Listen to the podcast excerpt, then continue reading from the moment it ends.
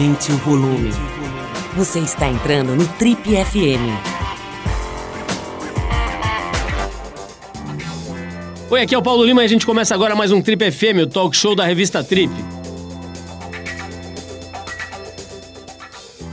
Nosso convidado de hoje é bastante jovem, ele tem 27 anos, mas já é considerado um grande ator. Ele meio que tropeçou na profissão muito cedo, quase que por acaso, quando um professor de história do colégio passou a criação de uma peça de teatro como lição de casa. A experiência completamente amadora foi suficiente para despertar nele um ímpeto gigante que mais tarde o levou a todas as esferas da atuação: cinema, série, novela, teatro muito mais. O mergulho nas artes foi tão profundo que aos 16 anos ele já estava interpretando Shakespeare, enquanto os amigos de classe estavam provavelmente muito ocupados assistindo alguma, algum filme na sessão da tarde.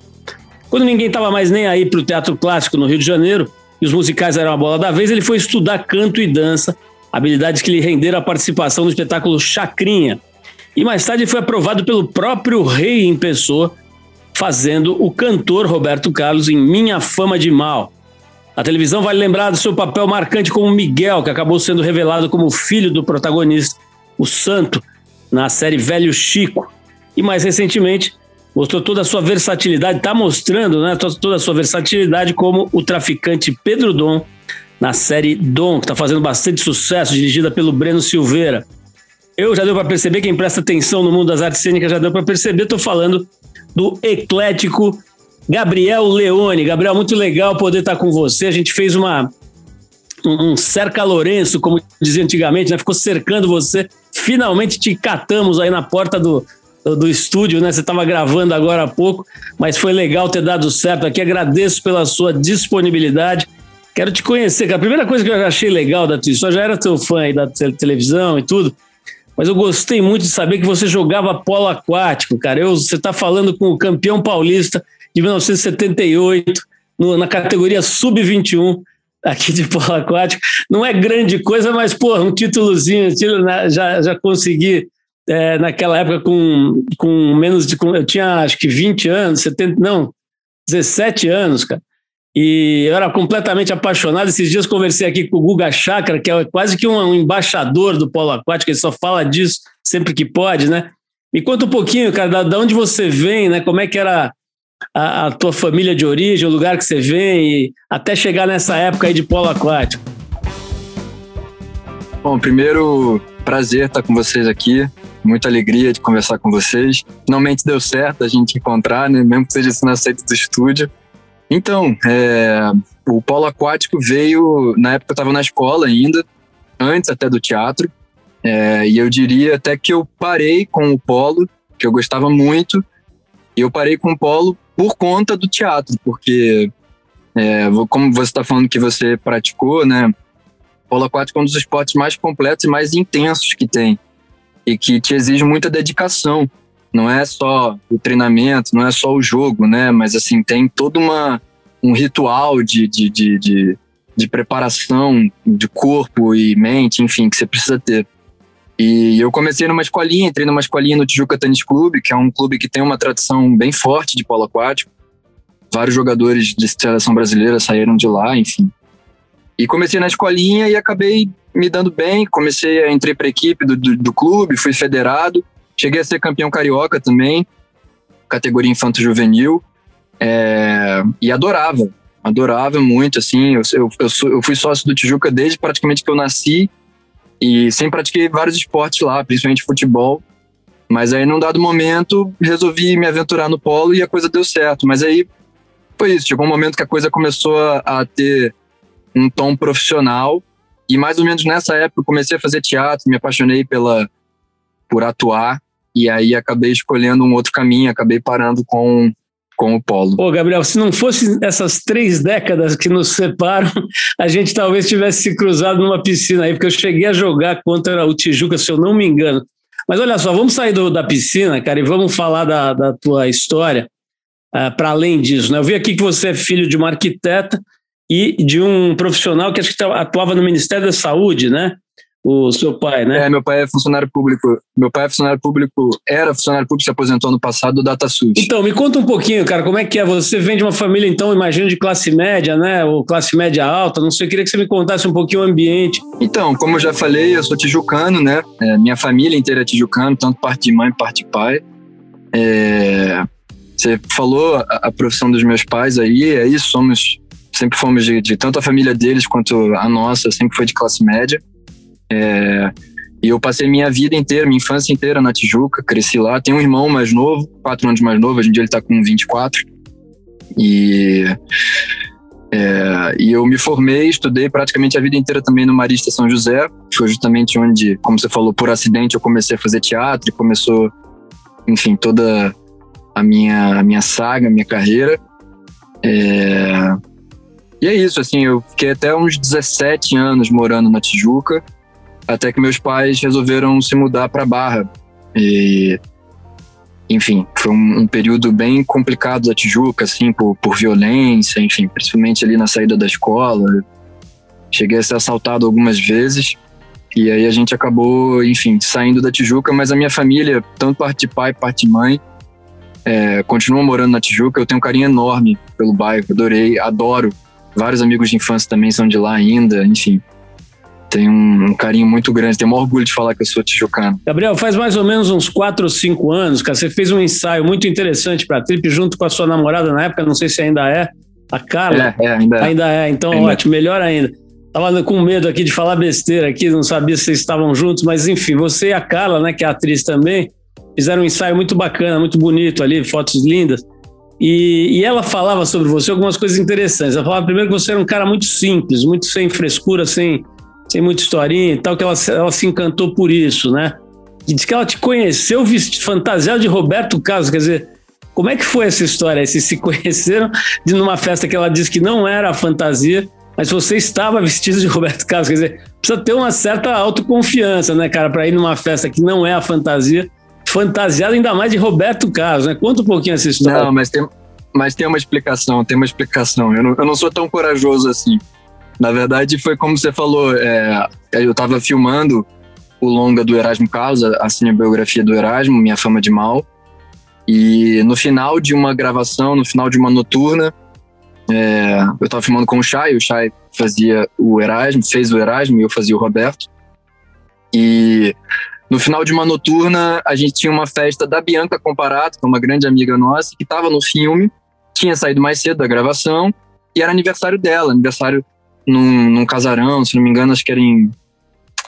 Não sei se era no Jardim Botânico, agora não lembro direito.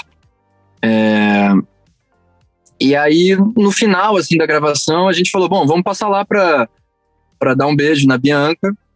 E eu joguei essa ideia no ar pro Chay. Falei, pô, a gente podia ir com a roupa que a gente está, que é a roupa dos personagens. E ele, eu falei brincando, na hora ele comprou a ideia. Falei, cara, se você topar, eu topo também. A gente se incentivou, conseguimos dar um jeito lá com o diretor, enfim, de liberar, de sair com o figurino. E eu tava com o cabelo bem cacheado, eu tava com o cabelo liso do Roberto, né? Tava com o cabelo alisado. É, o Shai também com, enfim, com cabelo específico do personagem.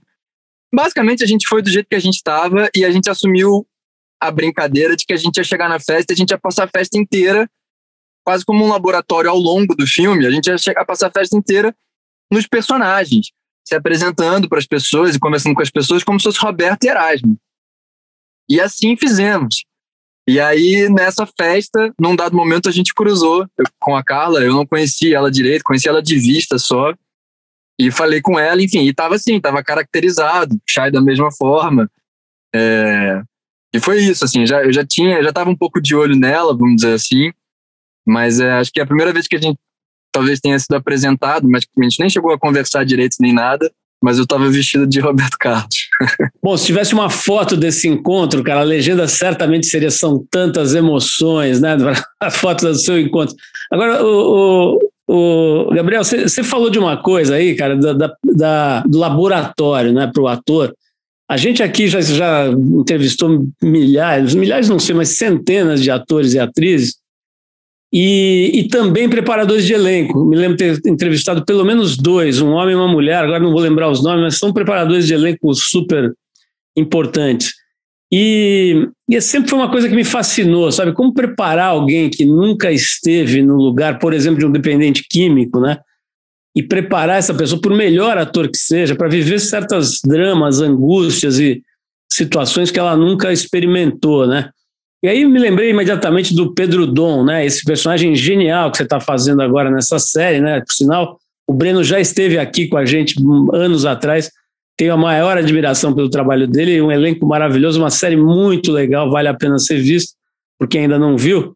Mas ali você faz um moleque, cara, que tem uma questão seríssima de dependência química, né? Com cocaína principalmente, e, e tudo se desenrola em torno desse, desse dessa dependência, desse vício, né? E aí ele começa a fazer roubos, enfim, não vou dar muito spoiler, mas todo mundo sabe que a história é meio essa, inclusive é baseada numa figura real que existiu, né? O pai dele procurou o Breno para falar sobre a história e tal. É, como é que é, cara, para você viver alguém que tem uma, um drama tão pesado, tão profundo? Ele tem algum tipo de preparação? Você fez algum tipo de, de sei lá, e conversar com dependentes químicos? Me conta um pouquinho como é que é a preparação para um papel tão especial? É, primeiro, é, como você falou, né, uma, uma das coisas mais importantes que a gente teve na nossa série foi justamente o fato do pai do Pedro ter procurado há mais de 10 anos atrás, querendo contar a história dele e do filho. É, e o Breno, ao longo desse tempo todo, de alguma forma, ter convivido com o Vitor, com o pai do Pedro, e até documentado, de certa forma, filmado, etc. Isso tudo foi muito importante para a gente, porque, enfim, eu não tive a chance de conhecer nem o Pedro, e o Vitor faleceu muito próximo é, é, das filmagens, mas foi antes de começar o processo, então também não conheci o Vitor. Então, para além de nosso diretor e showrunner, o Breno era o cara que conviveu com uma testemunha ocular daquela história toda. Durante 10 anos, o Breno conviveu e escutou as descrições das situações. Então, o Breno era foi ao longo do processo muito nosso farol nesse sentido, é, daquelas situações que a gente estava vivendo. A nossa série ela é inspirada em fatos reais. Então a gente costuma até falar que assim muitas das situações surreais que, que estão postas na, na série, que as pessoas talvez duvidem, elas são reais. E as situações que são mais cotidianas, elas estão ali para arredondar o roteiro. As mais surreais, elas são de verdade, elas aconteceram. A grande maioria, o Vitor esteve presente, presenciou e ele descreveu aquilo. Então, é, o Breno tinha uma propriedade muito grande dessa história para passar para a gente. Isso foi muito importante. Outra coisa que foi muito importante no nosso processo também a ver com a forma de filmar do Breno, é algo raro, que é filmar em ordem cronológica. Então, isso é muito raro para a gente e muito interessante para o ator, porque aí a gente consegue ir construindo o personagem e crescendo e caminhando junto com ele, junto com as situações que acontecem. Porque você falou que assistiu a série, assim, quem, quem assiste já vê que as situações, praticamente na, na sua maioria, elas já são situações muito grandiosas, são circunstâncias, circunstâncias que a gente está posto, que são grandiosas por si só. Então, só o fato de a gente estar tá inserido, o ator se abrir, estar inserido nelas e vivendo uma após a outra, ou seja, você vive uma situação, constrói uma memória, é, uma memória é, é, física, uma memória emotiva de alguma forma, do que você viveu na cena passada para a cena seguinte. Isso é muito interessante. Somado às locações que a gente filmou, foi tudo filmado em locação. Então, desde os apartamentos até as favelas, tudo que aconteceu era locação. E a locação traz um nível de realismo muito grande também. Então, é, para a gente, foi um processo feito a muitas mãos, com um cara que tinha uma propriedade muito grande naquela história. E falando especificamente sobre a minha preparação para o Pedro, é, em relação a você falou sobre a questão da, da dependência química, é, enquanto eu lia os roteiros, é, eu percebi que, sei lá, 80%, 90% do tempo, o Pedro ia estar sob efeito da cocaína. O personagem estaria assim. Então, é, eu, eu, eu entendi que eu precisava é, é, achar uma energia para o personagem, uma energia diferente da minha, justamente por conta da, da droga, praticamente o tempo todo, É, e só que ao longo de, sei lá, três, quatro meses de filmagem, isso é muito complicado de você, é, ao longo de um dia inteiro, enfim, ter que ficar buscando isso de alguma forma. Então, eu, eu, eu sabendo que eu ia ter que achar isso, eu fui atrás de exercícios que me dessem um gatilho, que me dessem um, um dispositivo no meu próprio corpo para acessar essa energia diferente da minha. E aí tive uma pesquisa de corpo realmente em relação a isso, para acessar essa energia. Então, é antes das cenas, eu sempre tinha ali uns 5 minutinhos, 10 minutinhos que eu pedia para justamente dar o gatilho nessa energia diferente da minha e aí entrar para dentro Gabriel, das cenas. Nesse caso, nesse caso é o que? Você faz um, algum tipo de alongamento, de ginástica? O que, que é exatamente isso? Eram exercícios principalmente trabalhando chácaras, é, exercícios de bioenergética, é, com pontos específicos que eu pedi para uma preparadora amiga minha, é, uma grande parceira, que me passou dois exercícios é, que vão muito, que tem muito a ver com é, é, é, a respiração e a produção de energia do corpo. Um deles é um exercício de, de, de, de sacudir o corpo, mas isso tudo, ou seja, essa produção de energia, essa produção de calor interno, isso tudo parado, ou seja, contendo isso. E isso tudo me botava num estado com a energia circulando dentro do meu corpo, mas ao mesmo tempo com isso contido e não com isso solto, dissipando. Então é foi um foi foi isso assim. E, geralmente antes das cenas eu, eu sempre buscava é, esse gatilho para entrar já em cena, já começar numa energia distante da minha. Cara, muito interessante. Obrigado por compartilhar isso com a gente. Às vezes o ator não gosta de contar segredos, técnicas e tudo. Obrigado. E, e, vou te falar, já que você compartilhou isso comigo, vou te compartilhar uma outra história, cara. É, para mim, eu acho que eu devo ser mais ou menos a mesma idade que o Pedro Dom teria hoje, sabe? Então, as referências estão muito bem construídas. Eu vejo pranchas, adesivos na janela, é, é, situações ali de carros e, e todos os detalhes, as roupas mesmo, né? As mochilas, sabe? São todas assim referências muito exatas daquele período né, que a gente viveu. E o pior das referências, cara, é que a cocaína estava muito presente. Né? Boa parte dos, das pessoas que eu conheci é, mergulharam profundamente na cocaína, em parte por não saber o que, que era exatamente aquele bicho, né?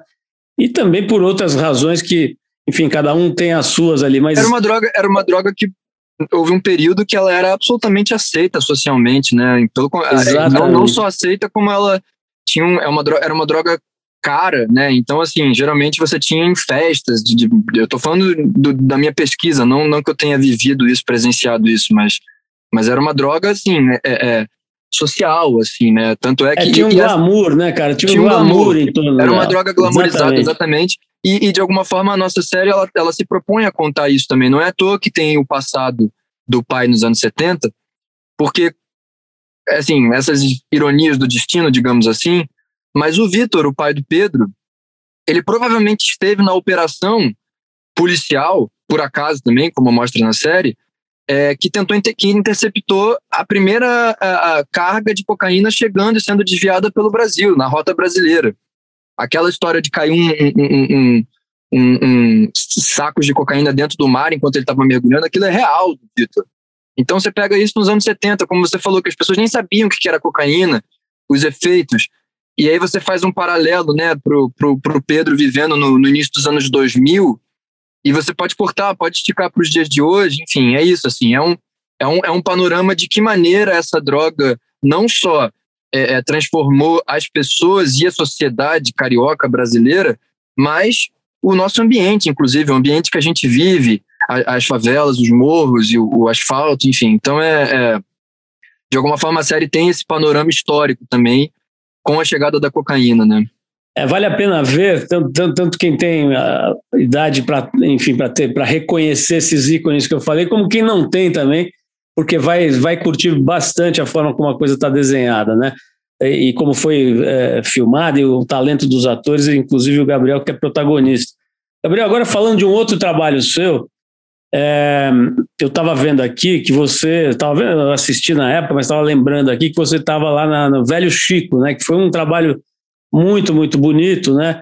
Da, da área de dramaturgia lá da Globo, mas que ficou marcado por, pela morte do Domingos Montagnier, não é isso? É, um fato que deixou todo mundo, dizer, a maioria das pessoas nem conhecia ele, enfim, não tinha nenhum vínculo pessoal, Mas tem essa magia né, da, da, das artes aí de, de você fazer uma conexão. Né? Quer dizer, você acaba. É como se fosse um, um amigo mesmo, né? Que de repente, uma situação tão triste, tão improvável, né? Porque era um cara, inclusive, atlético, artista de circo, e um corpo assim, forte e tudo, né? E de repente vai nadar ali e tal, e, e morre afogado. Me conta um pouquinho dessa época da sua vida, cara. Ter vivido isso deve ter sido bem complicado, né? Acho que aquele grupo todo. É, eu vi a Camila Pitanga, né? Destroçada na época. Fala um pouquinho dessa, dessa, desse episódio tão, tão triste aí da tua história. Olha, eu, eu, eu hoje em dia, assim, né? Depois tem mais de, de cinco anos já do que aconteceu. É, eu, eu sempre que falo sobre é, o domingo, sobre esse trabalho, eu falo com muito carinho, com muita saudade, porque o Domingos foi, não vou nem dizer só um dos artistas, mas um dos seres humanos que eu conheci, que eu cruzei na minha vida, que mais me transformou. Ele era um cara realmente assim, não só gigante de tamanho, mas gigante de coração, de generosidade. É, e eu aprendi muito com ele não só como falei, né, sobre enquanto pessoa, enquanto homem, enquanto caráter, mas enquanto profissional.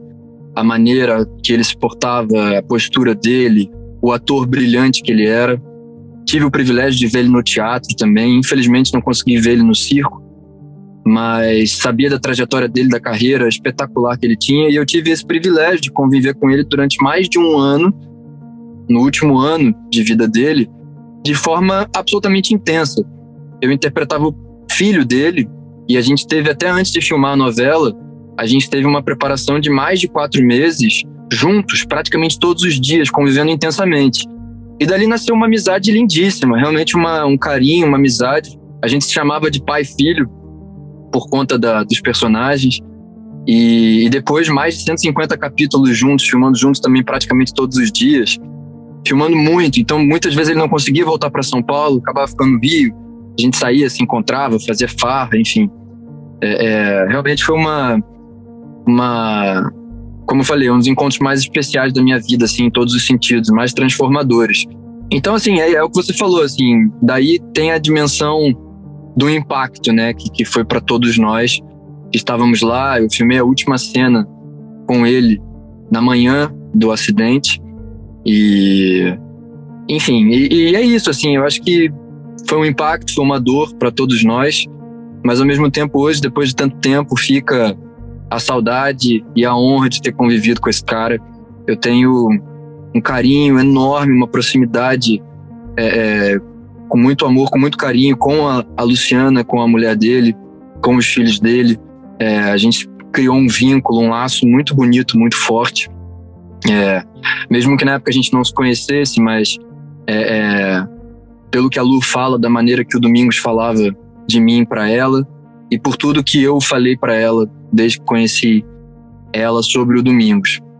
Então é, é, realmente assim, só para você ter uma ideia assim do impacto, cara, assim no, no dia que tudo aconteceu, assim, é, quando eu falei com meu pai, com a minha mãe, ambos estavam aos prantos e, e, e quando eu falei com eles no telefone, ambos estavam completamente destruídos porque eles tinham a dimensão, não só pelas coisas que eu falava, mas pelo trabalho que a gente fez na tela, pela construção de pai e filho que a gente fez.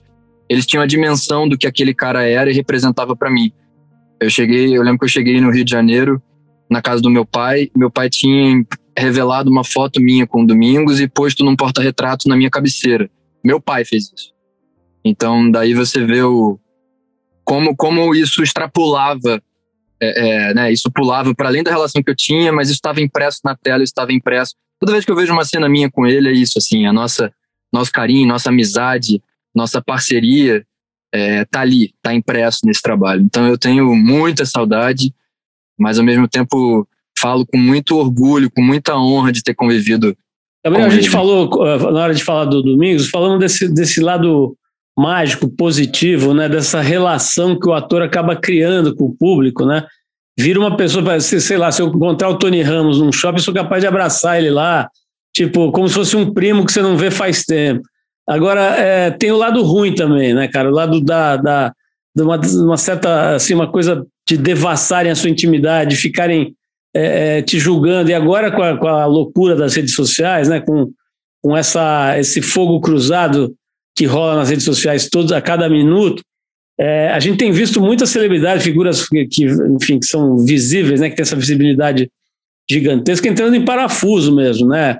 O psiquismo sendo destroçado, a pessoa não consegue mais aguentar, né? Muita gente com depressão, artistas importantes, né? Você tem ah, o caso agora da Britney Spears lá fora, aqui mesmo no Brasil, vários influenciadores e artistas é, manifestando assim uma incapacidade de lidar com isso.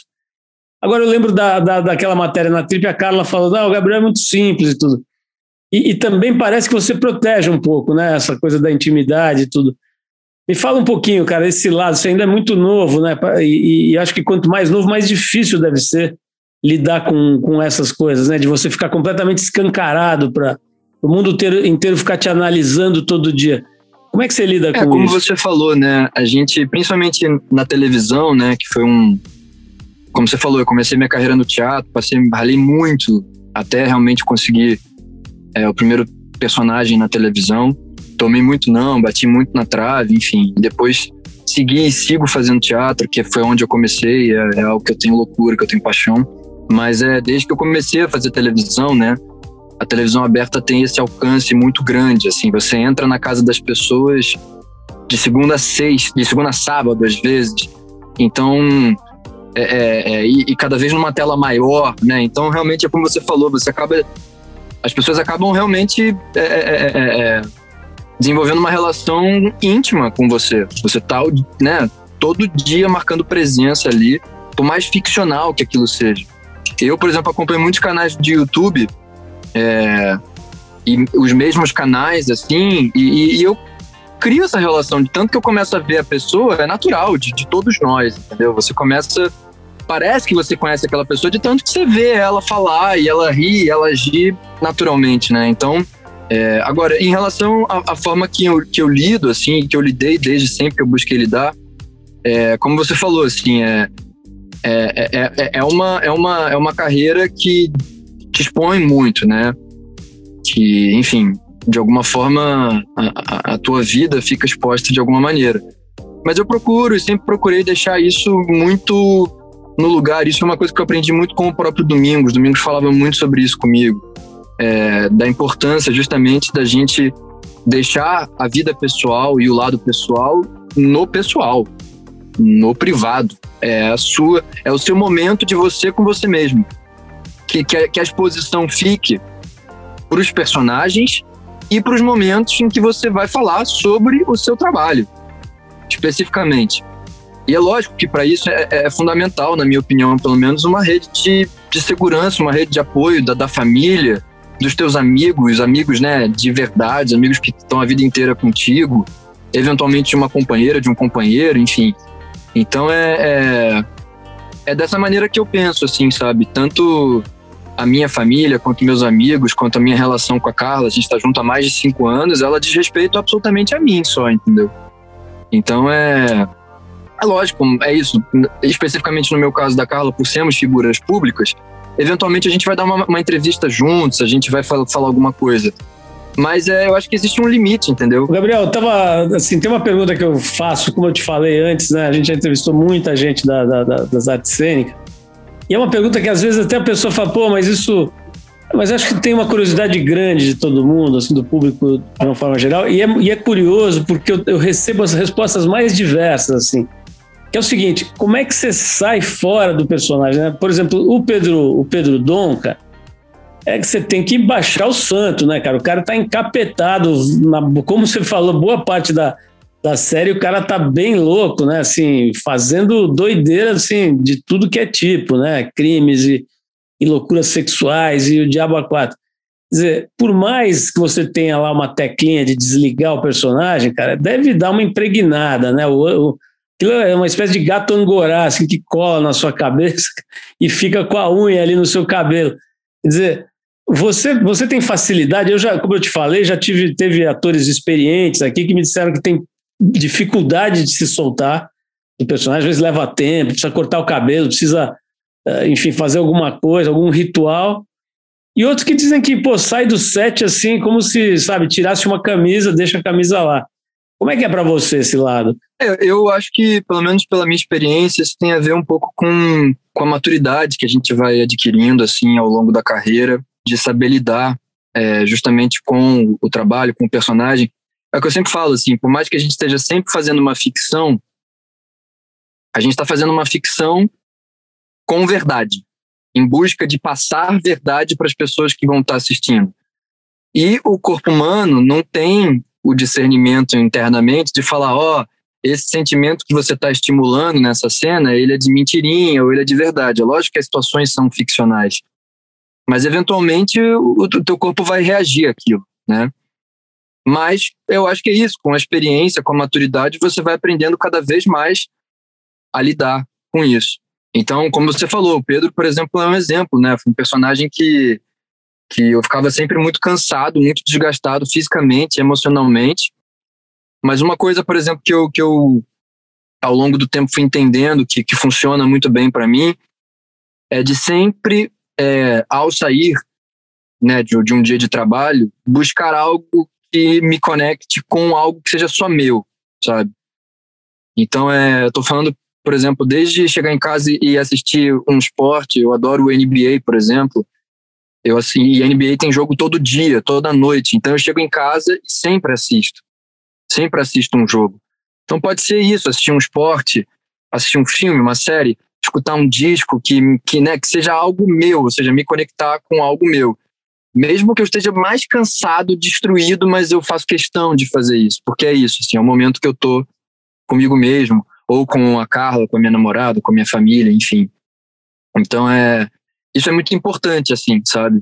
É, eu acho que tem tem momentos, por exemplo, que eu chego em casa e eu preciso ficar também sozinho, preciso ficar em silêncio, preciso deixar aquela não é eu, eu não acredito nessa coisa de ah, o cara incorporou o personagem assim, sabe? Eu acho que é é isso, assim, o tempo todo que eu tô no set, por mais entregue, intenso que, que esteja a situação, mas tem uma câmera que está me filmando, tem uma câmera, tem uma equipe, tem uma estrutura que o tempo todo está me lembrando. Isso é uma ficção, você está aqui para se divertir. O Fagundes que sempre falou para mim uma coisa muito interessante, assim, que atuar em todas as línguas do mundo, ela é o verbo jogar. Em inglês ela é to play, em espanhol eu acho que é rugar. É, é, ele, ele falou que em todas as línguas é jogar, to play, é, se divertir. Em português tem essa coisa do interpretar, do representar e tal. Mas é isso. Então, assim, eu acho que. É, é, mas eu, eu estou falando, não é simples, não é fácil. Acho que a maturidade, a experiência, cada vez mais vai te, te dando ferramentas é, é, emocionais de lidar com isso, né? De, de, de se entregar, de, de mergulhar num personagem, mas ao mesmo tempo de não esquecer que aquilo ali é uma diversão, que a tua vida pessoal é a tua vida pessoal, de que você tem o máximo possível não deixar as coisas se misturarem. Para mim, por exemplo, isso funciona muito bem, sabe? Assim, é, é me conectar comigo, assim, é, após um dia de trabalho. E em relação, por exemplo, no final de um personagem, né? Eu, nos últimos tempos, é, graças a Deus, eu tenho emendado muito, muitos personagens. Então, é, você falou de uma coisa, por exemplo, que para mim acaba sendo muito interessante, assim, que é eu gosto sempre muito de me transformar, de me caracterizar para um personagem. Isso para mim já é algo muito interessante, me olhar fisicamente, me olhar no espelho e ver uma nova cara, um, um, uma nova caracterização. E eu acho que isso naturalmente acaba justamente dando essa quebra de um trabalho para o outro, de um personagem para o outro, né?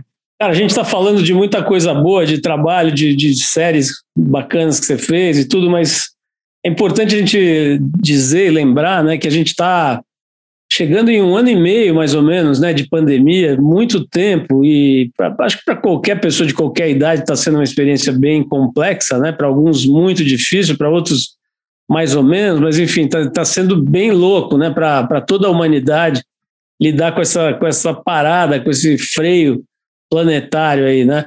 E você, eh, isso te pegou num momento muito, muito frutífero da sua carreira, né? Eu acho que você estava assim no auge, né? Continua no auge, mas assim, eu queria saber como é que tem sido, porque o campo das artes cênicas, né, foi super afetado, né? A Globo parou de produzir por um bom tempo, o cinema ficou super parado. Estava vendo ontem entrevista de um distribuidor de cinema que falou que não tinha o que fazer, cara, pra, durante mais de um ano e, e teatros fechados e tudo.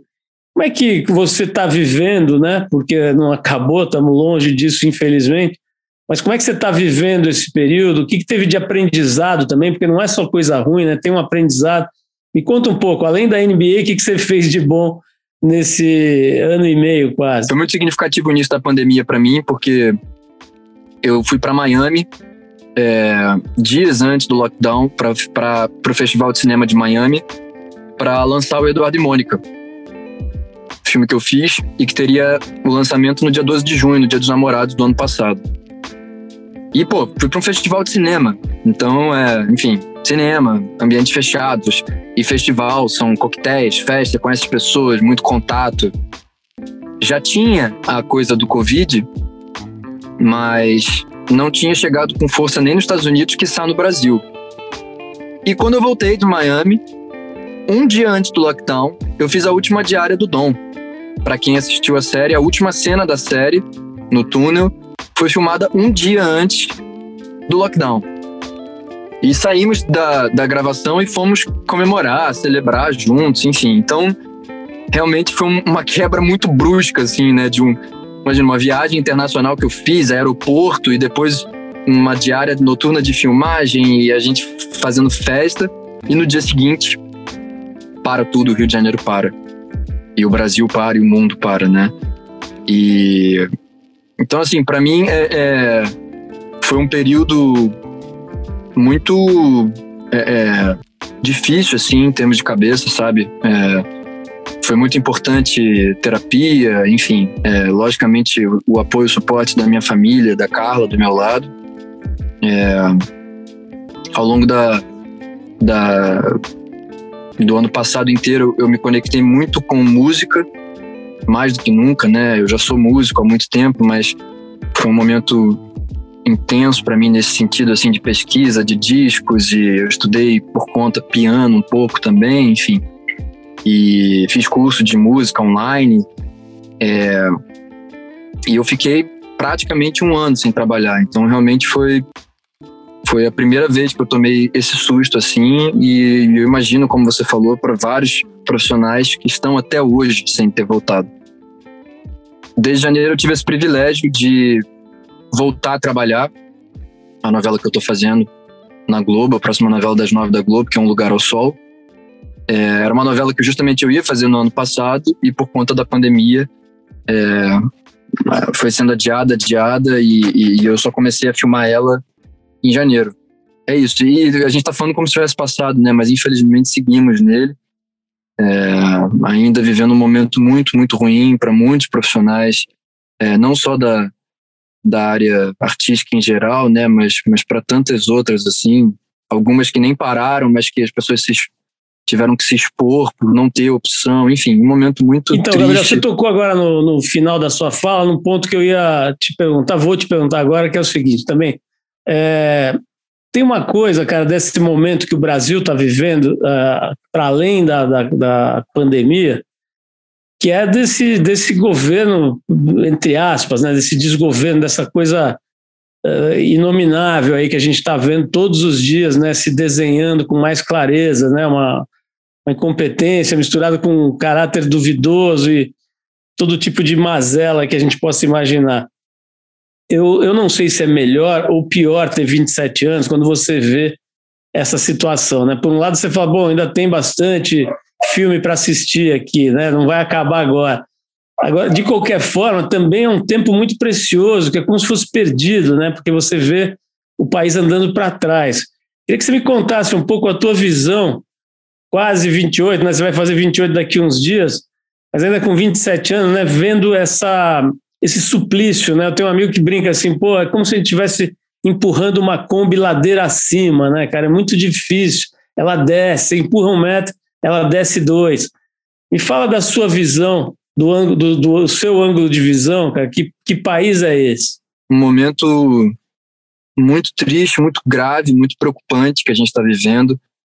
Na minha visão, isso já se desenhava desde das eleições. A verdade é, infelizmente, a gente se surpreende porque realmente, assim, sei lá, acho que em algum lugar da gente ainda, ainda há uma esperança na humanidade das pessoas diante de uma pandemia, diante de pessoas morrendo. Então, enfim, diante da, da forma que tudo aconteceu, a gente de alguma forma ainda se surpreende, mas não, nem deveria, porque desde antes tudo que está acontecendo sempre foi anunciado, as posturas, as, a, a maneira, a visão de, de mundo e, e, do Brasil, enfim, isso tudo sempre foi anunciado. E agora só está sendo cada vez mais confirmado é, dia após dia. É o que você falou, assim, é, realmente não, não tem descanso, né, cara? Diariamente são notícias tristes e mais tristes. Agora a gente acompanhando nos últimos dias também essa CPI, também só expondo tudo o que aconteceu, tudo que claramente foi feito ao longo desse mais de um ano que a gente vem vivendo, né? O Brasil é um dos países que mais morreu gente no mundo e continua. Eu espero de verdade que no ano que vem a gente mude isso. Gabriel, quero te agradecer demais, cara. Foi muito gostoso conversar com você, muito legal te conhecer. E parabéns, cara. tenho acompanhado, tenho acompanhado teu trabalho bastante tempo, já desde o Verdade Secreta que eu prestei atenção. Falei, que esse moleque aí, com essa cara meio de grego ali, estava com cabelo curtinho, tinha um perfil meio grego ali. Estava muito bonito, muito interessante. A, a, a, obra toda foi linda, né? Agora vai ter a segunda série. Estou bem, eu tô bem é, é, é ansioso para ver né? Você me falou que fez ali uma cena e tudo. Enfim, mas uh, desde aquele, daquela altura eu estou acompanhando mais de perto a tua carreira e sempre com muita admiração. Agora vendo a série Dom também, pô, uma atuação incrível, né? Uma série Obrigado, que tem muita tensão, muito drama, né? Muita, muita uh, energia e que eu imagino quão, quão complexo. Estou louco para conversar com o Breno. Aliás, vou chamar ele de novo aqui. Faz anos que ele veio aqui chamar ele de novo para conversar, porque acho que ele tem se destacado, né, cara, na, na, na, direção dessas, desses trabalhos, realmente fica uma coisa assim impecável, né? E você tem uma contribuição fundamental para que isso, para que esse resultado imprima na tela. Então, parabéns, cara, uma carreira nova ainda, né? Mas já com tanta coisa legal.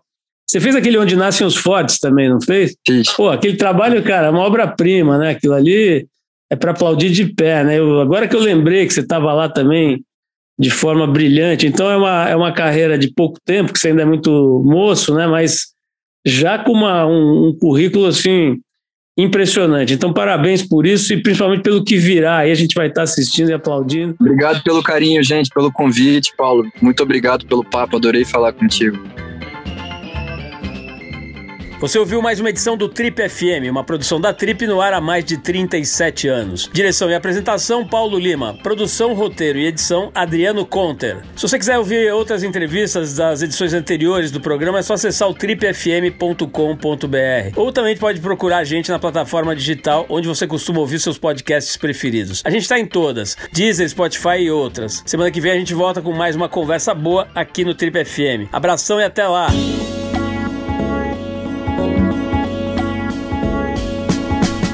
Você ouviu Trip FM.